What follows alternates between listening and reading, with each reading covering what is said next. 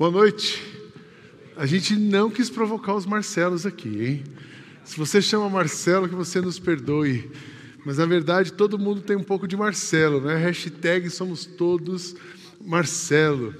A gente hoje está encerrando essa série sobre família no mês de maio. E se você está chegando hoje, foi uma série que começou no primeiro domingo. Todas as mensagens estão no nosso no canal do YouTube e a gente também tem os esboços no aplicativo. Então você pode ouvir as mensagens anteriores, mas nós vamos agora à noite fazer uma recapitulação das mensagens desse mês. Vamos fazer uma aplicação e um desafio para você.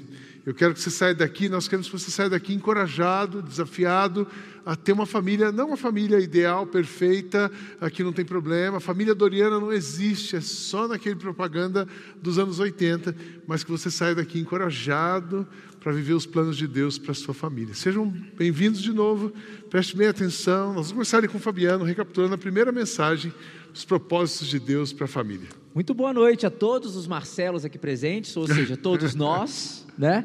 Ah, o propósito de Deus para a nossa família. Deus tem um propósito para cada família aqui. Deus tem um propósito quando Ele criou a família. E eu queria começar dizendo para você que a família para Deus é tão importante que foi justamente a família a primeira instituição feita, criada por Deus para manifestar a glória de Deus aqui na terra. Olha que interessante. Hoje, a igreja ela tem essa responsabilidade.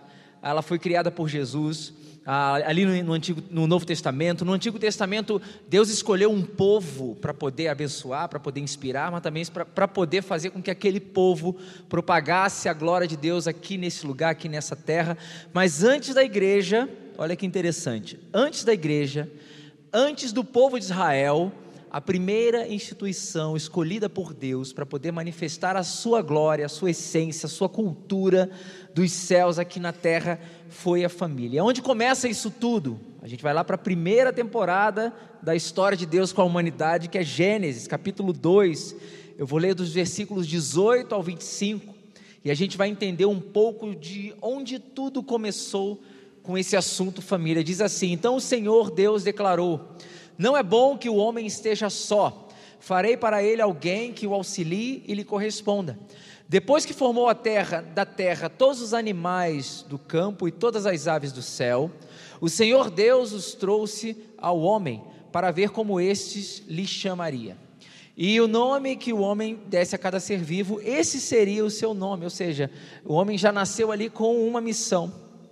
Assim, o homem deu nome, nomes a todos os rebanhos domésticos, às aves do céu e a todos os animais selvagens. Todavia, não se encontrou para o homem alguém que o auxiliasse e lhe correspondesse. Então o Senhor Deus fez o homem cair em profundo sono, e enquanto ele dormia, tirou-lhe uma das costelas, fechando o lugar com carne. Com a costela que lhe havia tirado do homem, o Senhor Deus fez uma mulher e a levou até ele. Disse então o homem: Esta sim é osso dos meus ossos e carne da minha carne. Ela será chamada de mulher, porque do homem foi tirada. Por essa razão, o homem deixará pai e mãe e se unirá à sua mulher, e eles se tornarão uma só carne. O homem e sua mulher viviam nus e não, se, e não sentiam vergonha. Aqui, gente, nasce aquilo que nós chamamos de conceito de família. Deus estabelece em Adão e Eva não uma configuração familiar apenas, mas principalmente um conceito de família. Que conceito é esse de família que nasce no coração de Deus para manifestar a sua glória aqui nessa terra? Eu queria destacar três elementos base desse conceito familiar estabelecido por Deus. Primeiro, um conceito é, de um lugar, de um ambiente onde há parceria. Precisa existir parceria entre os membros da família. Aqui entre Adão e Eva, eles precisavam se cooperar. O homem começou a trabalhar sozinho.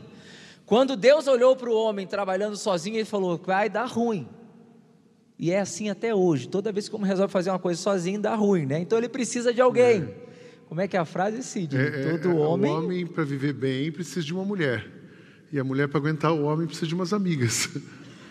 Né? Mais ou menos assim, assim até hoje, o arquétipo do homem ele precisa de alguém. Então, eles começaram a fazer um trabalho em conjunto. O homem começou com uma atividade, mas essa atividade precisava ser aprimorada e por isso Deus trouxe a mulher. Não é bom que o homem esteja só. Então a parceria, ela está dentro desse conceito de família, do propósito de Deus. A segunda coisa é a missão.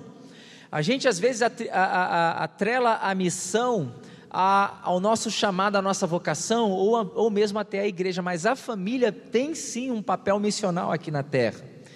O homem e a mulher, eles tinham uma função interessante ali, que era subjugar a terra. A própria palavra de Deus diz. O que é subjugar a terra? É administrar a terra. Ou seja, tudo aquilo que Deus havia criado, o homem iria continuar administrando junto com a mulher. Ou seja, cumprindo a missão de Deus aqui na terra. Deus estabelece a criação, Deus cria, Deus ah, dá ah, funções e o homem continua isso. Então, a missão de Deus ela faz parte também da família. E por último, aquilo que eu chamo de legado. Adão e Eva tinham uma função de fazer a, a terra ser povoada, multiplicar a terra. A gente chama isso de mandato social e mandato cultural. Multiplicar, crescer e multiplicar. Então, missão, parceria e legado fazem parte dessa essência família criada por Deus. Qual é o propósito, gente? Qual é o propósito de Deus para as famílias? Qual é o propósito de Deus para a sua família? E eu respondo dizendo que o propósito de Deus para a família é é fazer com que cada família possa viver diariamente os propósitos de Deus. E a gente consegue enxergar isso em diversas famílias ao longo da história de Deus com a humanidade. Abraão, por exemplo, e também como José. Não é isso, Marcos? Uma das mensagens que nós pregamos aqui nesse mês foi sobre a família de José. Quando a gente pensa na beleza da família, uma criação de Deus, nós imaginamos e, e, e que família Deus escolheu para nós nascermos. O desejo de todos nós é, é, termos nascido na família doriana, naquela família linear, que tudo é bom, todo mundo é bonito, tudo é perfeito, tudo é agradável. Acorda bonito no café da manhã. Acorda né? bonito no café da manhã. A mulher está maquiada servindo o café aos filhos. Então, é, o, o, desejo é esse. E quando nós olhamos a, a, a vida de José, o modelo que é José, um tipo de Cristo do Antigo Testamento, uma das pessoas mais admiradas por todos nós, por quem ele foi. Que família caiu José? José caiu numa família extremamente complexa. Ele, o seu pai, nós sabemos a, a história, porque a gente quando começa a ler livro, a, a, Bíblia e faz aquele propósito, a gente sempre lê o livro de Gênesis todo. Não sei se consegue continuar, esse Levite, Número, Deuteronômio, mas a história de José nós sabemos e, a, e de Jacó. Jacó ele, ele trabalha por, por sua esposa quando vai para casa de Labão Trabalha sete anos, mas ele não dá a mulher que Jacó queria. Jacó queria Raquel e recebe Lia. Aí ele trabalha mais sete anos. E aí ele, ele leva consigo a mulher que não queria para ter aquela, aquela, segunda, aquela segunda mulher. E Jacó, quando ele constitui família, a família de José, ele teve onze irmãos e uma irmã. E esses irmãos, filho de, de várias mães. Filha, ele da Raquel, o, o, até então um filho único. Depois nós, ele tem irmãos que foram de Lia, ele tem irmãos que foi também das concubinas de Jacó. É, Jacó tem um, é, é, José tem uma irmã que essa irmã ela é estuprada, os irmãos vingam a morte dela, aquilo também foi um momento muito difícil na família. José perde a mãe no nascimento do seu outro irmão de Benjamim. Benjamim nasce, Raquel morre. José, ele é o mais amado do pai, e com isso gera algumas crises com os irmãos. José tem sonho, os irmãos o invejam e vendem, e a história de José foi um homem tão especial, chamado por Deus, amado por Deus, mas caiu de uma família extremamente complexa. É interessante que a família de José era bem complexa e a Bíblia ela não esconde as dificuldades das suas famílias, para que talvez a gente, além da gente aprender a gente entender o plano de Deus, a gente poder se enxergar e ver que ninguém, nenhum de nós é diferente disso. Ah, um das, uma das famílias que a gente olhou foi a família de Abraão. E quando a gente estudou sobre os altos e baixos da família, toda família tem alto e baixo, toda família passa dificuldade. Mas a família de Abraão, ah, ali em Gênesis 12, quando ele tem um chamado para se tornar uma grande nação, Deus ia fazer dele uma grande nação. Lembra disso? Ele estava estável, Abraão estava tranquilo, ele que é sua mulher tinha um sobrinho que cuidava das coisas dele, ele era um homem rico, estável, na cidade de Arã, e Deus chega para ele e diz assim: ele tinha 75 anos, e Deus diz: Olha, está na hora de você levantar acampamento. E, e o, o convite de Deus, o chamado de Deus, gera uma desestabilização, faz uma confusão ali na família. Não confusão de problemas eh, entre pessoas, mas desmobilização. Aos 75 anos, ele precisa começar de novo. Ele precisa sair da sua terra que estava toda estável, ele perde a sua estabilidade e vai para uma instabilidade. Ele vai para uma terra que era prometida para ele, mas que ainda não era dele, e que ele tinha que lutar para conquistar, uma coisa que ele já tinha conquistado. Ele também tinha o desafio da idade, ele tinha o desafio, enfim, de muita coisa nova ao mesmo tempo. E o que a gente aprendeu na semana passada é que, no meio das, dos altos e baixos da família, Deus permite que os altos e baixos aconteçam, mas Ele também nos prepara, Ele nos ensina como sobreviver a isso. E são nas dificuldades, é na dificuldade que cada pessoa de uma família é forjada. A família da gente, ela é formada, ela é trabalhada, ela é aperfeiçoada nos dias difíceis, mas também nos dias bons. Então, é interessante a gente pensar de altos e baixos da família, o propósito de Deus para a família. Quando a família está numa baixa, o propósito de Deus não acabou. Quando a família está em alta, agora ela está no propósito de Deus. Não, o propósito de Deus para sua família vai acontecer. O plano de Deus para sua família vai acontecer. A gente passa por luta e aprende a passar por essa luta. Mas tem o plano e o legado de Deus continuam para a gente. Não tem como olhar para a história de Abraão e não lembrar de legado, né? Ah, uma família, uma história cujo seu Deus é lembrado ah, e o seu nome é, jun, é, juntamente é lembrado através do seu Deus, é dificilmente, né? O Deus de Abraão, de Isaac e Jacó. Você já pensou você ter o seu nome atrelado ao Deus que você serve? Isso se dá por conta de algo chamado legado. A mesma coisa que Deus fez na família de Abraão, de José, Deus quer fazer na nossa. Ou seja, por mais que aconteçam as desconfigurações, né, por mais que a gente, a, a gente tenha o, o conceito ideal de família, a, o propósito de Deus para a família, mas por conta da queda isso foi se desconfigurando, mas ainda assim, Deus sempre pega a família e tenta reerguer para que, que aquela família continue manifestando a glória de Deus e promovendo o seu legado aqui na terra. E como é que a minha família e a sua, como é que a gente pode trazer essa ideia de legado? Como é que a família, segundo os propósitos de Deus, pode é, deixar um legado, como você pode deixar o legado na sua família e através da sua família. Eu queria destacar pelo menos três coisas. O legado de uma família, o legado em uma família, ele acontece, número um, quando nós vivemos na nossa casa a extensão da igreja. Na verdade, não deveria, não deveria nem existir essa, essa, essa definição de extensão da igreja, porque a gente é igreja o tempo todo. Mas o que eu quero dizer aqui é: você pode viver o, o teu momento com Deus, sentir exatamente aquilo que você sentiu hoje aqui dentro da tua casa, porque o Deus que está presente lá é o mesmo Deus que está presente aqui. Você crê nisso? O Deus que está lá é exatamente o mesmo, e Ele está disposto a te ouvir, Ele está disposto a estar com você, a caminhar com você. Então, quando a gente leva a extensão daquilo que a gente entende ser igreja para a nossa família, a gente começa a viver e experimentar o início de um legado. Olha o que diz Deuteronômio, capítulo 6, de 5 a 7. A gente leu essa, essa, esse trecho na mensagem do dia 15 aqui. No dia 15 a gente leu esse trecho aqui que diz: Ame ao Senhor o seu Deus de todo o seu coração, de toda a sua alma e com todas as suas forças. Esse aqui é o conceito primário pelo qual nós fomos criados. Fomos feitos para amar a Deus, fomos feitos para adorá-lo, fomos feitos para manifestar a sua glória. Efésios capítulo 1, versículo 12 diz que nós fomos criados para o louvor da glória de Deus. Isso foi falado aqui, não existe outro motivo pelo qual eu e você fomos criados, senão para promover a glória de Deus. Como é que a gente promove a glória de Deus? Através do nosso amor completo, total, pleno, ou seja, com todo o nosso coração, toda a nossa alma e todas as nossas forças. Mas aí Deuteronômio continua o seguinte: que todas essas palavras, ou seja, que esse conceito de vida, hoje lhe ordeno estejam em seu coração. Ensine-as com persistência aos seus filhos, legado. Converse sobre elas quando estiver sentado em sua casa, quando estiver andando pelo caminho, é, quando se deitar e quando se levantar. Ou seja, que em todo o tempo você possa ser igreja, que em todo o tempo você estenda esse conceito de igreja para a sua casa. Igreja e família, eu, eu vejo uma, uma, uma definição muito próxima uma da outra. A gente costuma dizer que nós somos aqui a família IBMA, né? porque muito do que a gente acredita do conceito de família também está na igreja, mas também começou na família. Segunda coisa, o legado na família acontece quando tem pais e filhos vivendo uma relação saudável e construtiva.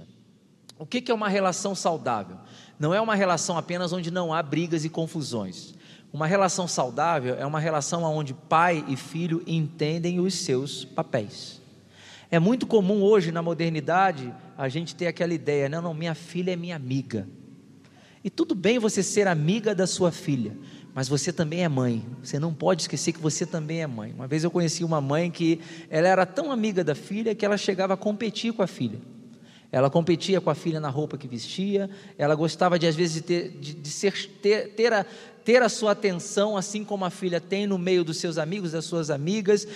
Ficava um negócio meio esquizofrênico, sabe, Sidney? Uma coisa meio que. Hum. E ela começou. O que, que aconteceu ali? Ela esquecia o papel dela principal de mãe. Mãe a... é mãe, filha é filha, são papéis diferentes. São né? papéis diferentes. De manhã eu contei aqui que uma vez eu vi de uma mãe ela dizendo que a melhor psicóloga que ela tinha era a filha dela de cinco anos.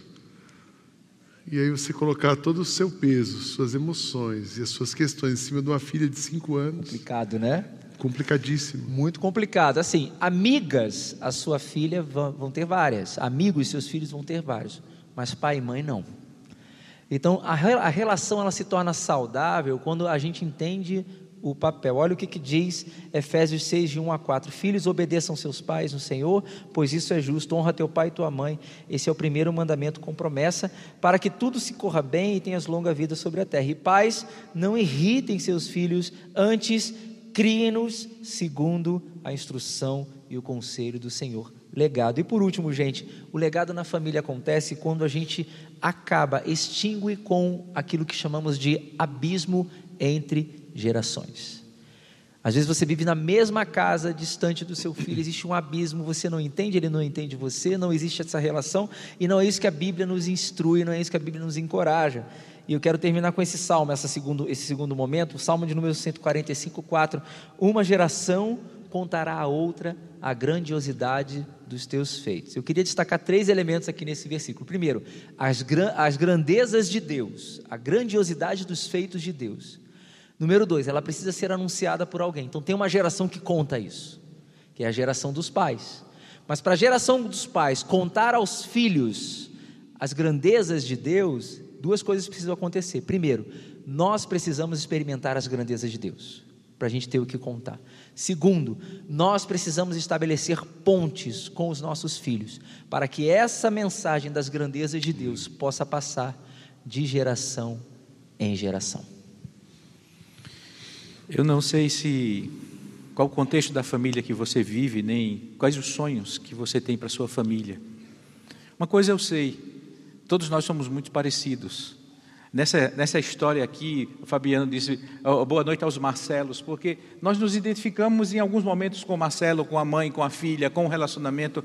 As famílias são iguais. Não existe família perfeita, é o que dizemos sempre. Existem famílias que funcionam até mesmo as famílias modelo. Eu não sei para você qual é a família modelo. Às vezes nós olhamos para um vizinho, para uma vizinha, para um cunhado, primo, alguém da igreja, um líder, ah, como eu gostaria que a minha família fosse assim, como eu gostaria que os meus filhos fossem daquela forma. Mas todas as famílias têm os seus momentos de dificuldade, têm os seus momentos de crise, têm os seus momentos de incompreensão, têm os seus momentos de alto e baixo. O relacionamento familiar não é algo, não é algo linear, como o pastor Sidney diz, ele vai falar, nós, nós não somos lego, nós somos massa, e, e essas massas estão sempre tomando formas e, meus irmãos, a maioria das famílias, elas têm suas imperfeições. Mas não é verdade. Nada pode mudar o plano de Deus para a nossa família, nada. Nós não podemos permitir que absolutamente nada. Na vida de José, a curva para o plano de Deus, a família foi quem quis colocar. Os, os irmãos dele fizeram um plano para destruir José. Depois, pelo clamor de um, não vamos matá-lo, Vamos vendê-lo como escravo. E José vai embora. José se distancia de tudo. Mas apesar desse choque tão forte na vida de José, Deus era com José. Deus não se afasta de José, porque na história, se você leu a história bíblica, você vai ver, e Deus era com José. José é vendido, Deus era com José. José é traído na casa de Potifar, Deus é com José. José é preso, Deus é com José. E Deus continua com José. Outra coisa, José continua com Deus. Uhum. A história dele mostra a fidelidade de José, distante de tudo e de todos, mas não estava distante de seu Deus, distante da sua família, não estava distante de seu Deus.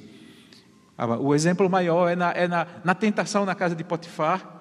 Ele diz: não, não, não, não, não, não posso. Aqui eu sou uma pessoa de confiança, aqui eu tenho autoridade. Aqui ele me colocou num posto apenas abaixo dele, eu, eu, eu, eu controlo tudo, não posso jogar fora nada disso. José permanece fiel a Deus. E todos os planos não frustraram o plano de Deus na vida de José. Amém. Isso é muito interessante, né? Mas também a gente aprende na história de Abraão a, a, a equilibrar, encontrar o equilíbrio para as nossas dificuldades. Eu não sei hoje qual é o seu momento, se você está no melhor momento, você está num dia difícil. Mas a gente pode viver de uma maneira mais linear, para chegar no legado, para viver o plano de Deus. E se você se lembra no domingo passado, são quatro palavras, quatro atitudes. O primeiro atitude é obedecer, a segunda é acreditar, a terceira é cooperar e por último focar em Cristo. Como é que a gente se estabiliza? Como é que uma família se estabiliza? Uma pessoa se estabiliza primeiro obedecendo, obedecendo a Deus. A gente não é feliz por aquilo que temos, por aquilo que sabemos. A gente é feliz quando obedece a Deus. Quando a gente faz uma coisa que Deus quer, vai dar certo. Muitas vezes você precisa abrir mão do que você quer, você precisa parar um projeto pessoal seu para obedecer a Deus. E aí então a obediência, o fruto da obediência, se vocês estiverem dispostos a obedecer, como diz lá em Isaías, vocês comerão os melhores frutos da terra. Quem obedece a Deus, quem obedece a Deus começa um processo de se equilibrar. Foi isso que aconteceu com Abraão. Obedecer, mas também acreditar. É impossível construir uma casa sólida, uma família sólida, sem você ter uma base de fé. As palavras de Jesus nos ensinam que aquele que construiu a casa sobre a areia, veio o vento forte, a chuva forte, e a casa balançou e derrubou. Mas aquele que tem a sua casa construída sobre a rocha, vem a chuva forte, vem o vento. As dificuldades são para todas as pessoas, mas quem tem os seus pés firmados na rocha, quem tem uma base de fé, pode balançar, mas a casa não cai. Então é muito importante a gente construir, a gente ter isso. Puxa, como é que eu quero estabilizar minha família? O terapeuta ajuda muito, o remédio às vezes é necessário, a, a, o celebrando é uma bênção, mas obedecer a Deus é o remédio. Construir, botar os seus pés na rocha em Cristo é o remédio. Obedecer, acreditar, cooperar. Tem algumas coisas na nossa jornada, Deus pode fazer todas as coisas, mas muitas coisas Ele deixou para você cuidar da sua família, dar atenção para a sua família, orar pelo seu filho, acreditar, buscar, dialogar, isso é a sua parte. É impossível fazer omelete sem quebrar ovos. E o quebrar dos ovos para que a nossa família viva bem, para que a família se alimente, para que a família encontre um caminho de paz, esse quebrar de ovos é nosso, é a cooperação com aquilo que Deus quer fazer. E por último, focar Aonde a gente vai olhar? Vou, como diz o salmista no Salmo 121, eleva os meus olhos para os montes, de onde me virá o socorro. O meu socorro vem do Senhor que fez os céus e a terra. Ele não permitirá que os seus pés vacilem. O seu protetor não cochila, ele não dorme. Ele guardará a sua entrada, a sua saída, ele estará com você. Então, equilíbrio. O equilíbrio e estabilidade da família. Olha para cima e anda para frente. Muitas vezes, se você olhar para o lado, você desanima ou desanima ou fica vaidoso e confortável, vai para uma acomodação. Mas quando você olha para Deus, Ele dá para você a direção, direção segura para a gente poder avançar. A sua família pode viver tudo isso aqui de uma maneira muito saudável, obedecendo a Deus, acreditando em Deus, tendo fé em Deus, cooperando com Ele e focando nele.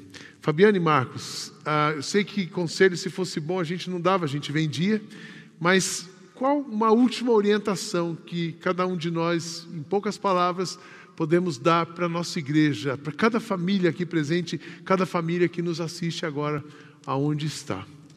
Sidney, eu queria destacar o que foi falado no dia 15 à noite aqui. Ah, eu queria resumir a minha fala na, nesse conselho para a gente aqui nessa noite.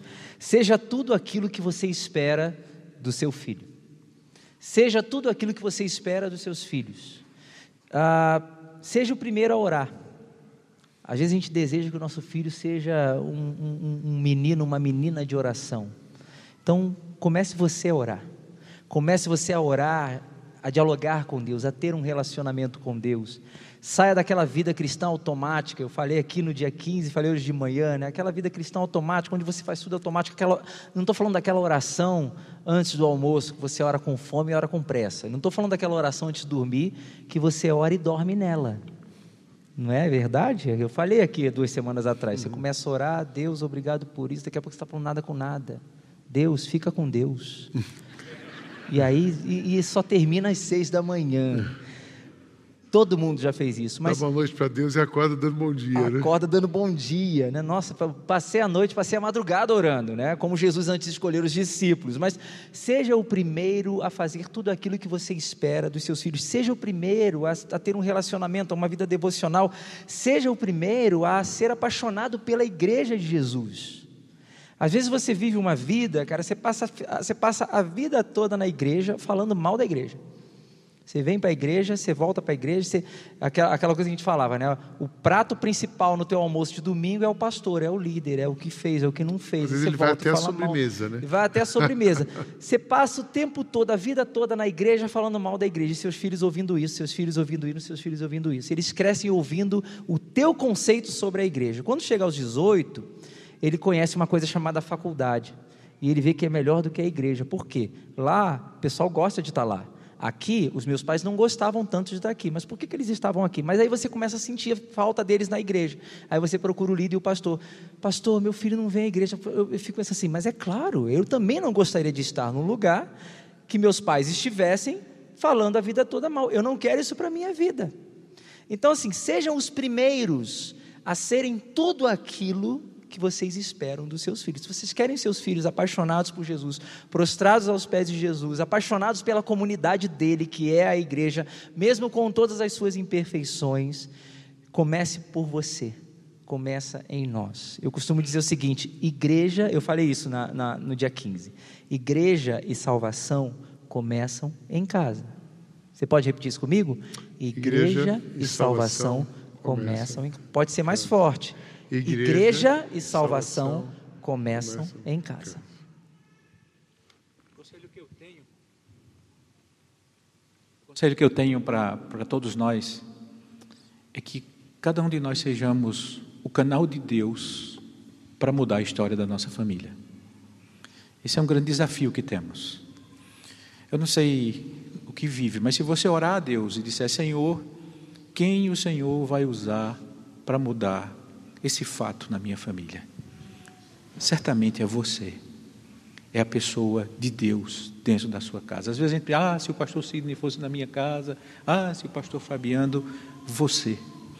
A história de José, a gente admira, a, a gente inveja, porque a gente sabe o último capítulo. Ah, e como é linda a gente ver aquela história. Diz a Bíblia que José está em um ambiente com seus irmãos, ele manda sair os empregados e ele chora copiosamente, ele chora tão forte que todo o palácio, as pessoas escutam o, o, o choro de José. E ele olha para aqueles homens, ele diz: Eu sou José, eu sou o irmão que vocês venderam. Veja o que Deus fez. Eles ficam apavorados, eles ficam amedrontados. Eu acho que olham para o outro e dizem: Meu Deus, agora é o nosso fim. E naquela hora José poderia decidir: eu não quero relacionamento com eles. Eu sei que eles são complexos, eu sei que eles são, eles são umas pessoas difíceis. Eu sei os erros, eu sei a maldade, eu sei tudo que existe nos meus irmãos. Não quero saber. Agora é a hora da minha vingança. José poderia ter decidido isso. E no meio do pavor dos irmãos, eles são surpreendidos com a ação de José. Ele diz: aproximem-se, me abracem. Eu quero abraçar vocês. José ele se colocou como, como o instrumento de Deus para restaurar a harmonia familiar. Tragam meu pai, tragam suas famílias, tragam seus filhos, tragam tudo que você tem. Vamos viver, vamos reconstruir novamente a nossa história. A gente encontra também na Bíblia, o pai de José também tem um encontro interessante. Sabemos que Jacó, ele, ele tomou a, a primogenitura de Esaú e aquilo foi um problema, ele teve que fugir e construiu a sua vida distante na casa de Labão, onde teve as suas mulheres. E, e ele, em certo momento, ele resolve voltar. Ele manda empregados adiante e diz: Olha, diz a, diz a Esaú que, que eu vou voltar. E ele faz, ele faz um plano. Como é que eu vou amansar, acalmar o coração de Esaú? Ele divide o seu, a sua, o seu grupo. E ele vai mandando presentes para Esaú. Presentes, aos poucos. E não são poucos, poucas coisas. Eu tive a curiosidade de anotar o que Jacó mandou para Esaú. Diz a Bíblia que foram 200 cabras, 20 bodes, 200 ovelhas, 20 carneiros, 30 camelas de leite e suas crias, 40 vacas, 10 touros, 20 jumentas, 10 jumentinhos. Ele manda para Esaú. Qualquer um de nós começaríamos uma boa fazenda já nessa, nessa com isso. Né? Já dava para ir para a fazenda de Sidney. Opa! Mas, irmãos, e, e, vai aos poucos. Ele, ele, manda a primeira. E ele diz: Olha, quando você, quando você encontrar os, os, os empregados de, de Esaú, você diga: O servo Jacó que mandou. No segundo grupo, ele recomenda: Olha, você vai e não esqueça de dizer isso. Foi o seu servo Jacó que enviou. E segue. De repente, os homens voltam e, e dizem, e, e quando eles voltam do recado de Jacó, ele diz: olha, é, é, ele sabe que Esaú estava vindo com 400 homens. Veja que notícia: 400 homens. Por isso que ele, que ele vai mandando as coisas. É, eu, vou, eu, vou, eu tenho que acalmar: 400 homens vai nos destruir. Ele divide o grupo, ele diz: Olha, vamos dividir o grupo, porque se ele atacar um grupo, sobra outro grupo. E vai mandando, vai mandando, vai mandando. E chega o dia de encontrar-se. Diz o texto, irmãos, que quando ele, ele se aproxima de Esaú, ele se curva sete vezes, ele se prostra Aí dá um passo e se prostra, dá um passo e se prostra, dá um passo e se prostra. Quando chega junto de Esaú, Esaú não diz nenhuma palavra, voa, como dizemos no popular, no, no pescoço de Jacó e abraça. Diz a Bíblia que ele colocou a mão sobre o seu pescoço e o abraçou.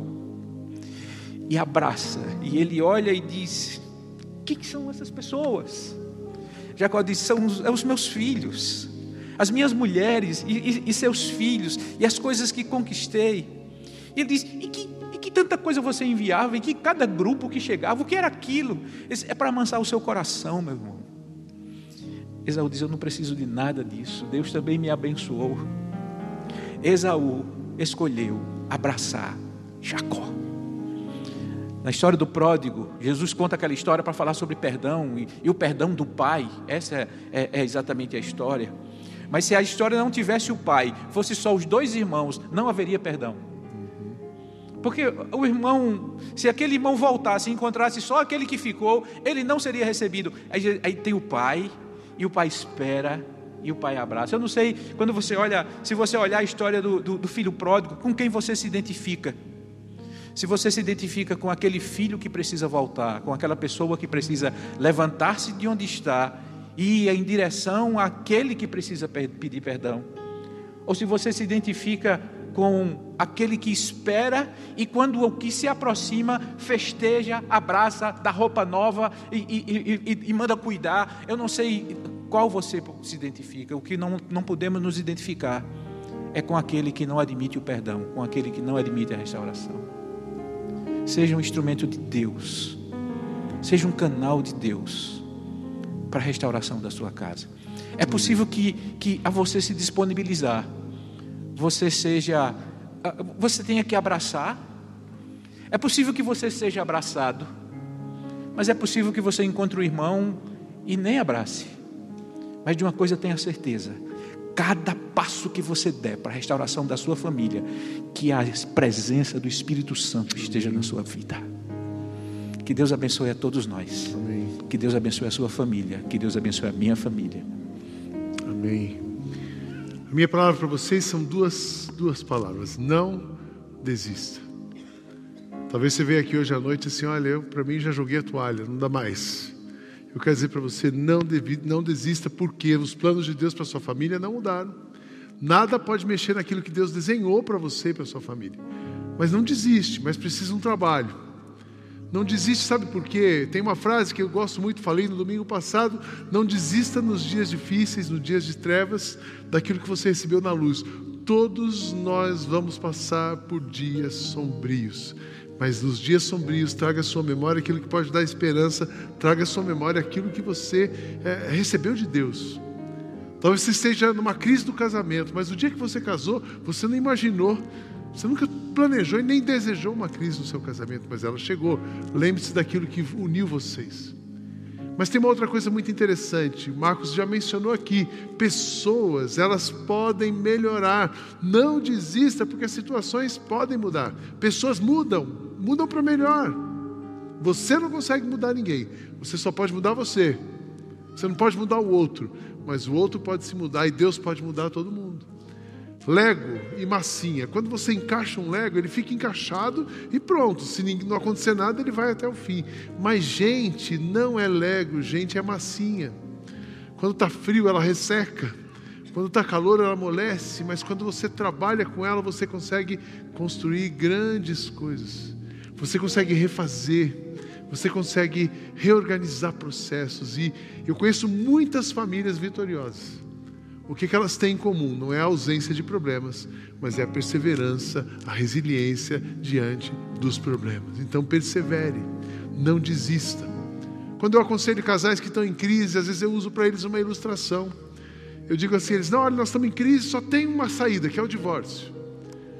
Eu digo assim: você está dando banho numa criança, o seu filho, o bebezinho, e ele faz um pipi ali na água. Quem que você joga fora, a água ou a criança? Tem muita gente jogando a criança fora. Jogue as águas fora, as águas sujas fora da sua vida. Você tem uma fonte, você que tem Cristo, você tem uma fonte de água viva jorrando dentro de você. E essa água viva, essa água limpa, vai colocando para fora toda a sujeira e vai renovando a sua vida, o seu casamento, a sua família, a sua relação com o filho, a sua relação com a sogra os vínculos familiares vão sendo renovados a partir das nossas decisões e especialmente a decisão de não desistir. Resolva os seus problemas na sua família. Não resolva os seus problemas com a próxima família. Que Deus dê para você essa sabedoria, que Deus dê para você essa, essa paciência, dê tudo o que você precisa, mas não desista da sua família, não desista do seu casamento, não desista do seu filho, não desista de orar e buscar aquele filho que foi. Não existe ex-filho. Busque os seus filhos, restaure sua relação com os filhos. Faça o que você puder fazer para viver o plano de Deus, o legado, o propósito de Deus para sua família. Amém. Queria que você ficasse em pé. Vou chamar o Fernando aqui, o Mateus. O Beto agora à noite não está. Se tiver mais algum pastor da equipe, pode vir aqui. A banda vem para cá também, nós vamos cantar com a banda. Essa música que está tocando, é essa que nós vamos cantar agora? Essa música é maravilhosa. Enquanto a banda vem, se posiciona para cantar, durante o cântico dessa música, eu queria que você viesse aqui para frente. Nós vamos orar por você. Vamos orar pela sua família, vamos orar pelos seus sonhos. Quero terminar essa série nós pastores orando por vocês, abençoando a sua vida, colocando as nossas famílias diante do Senhor.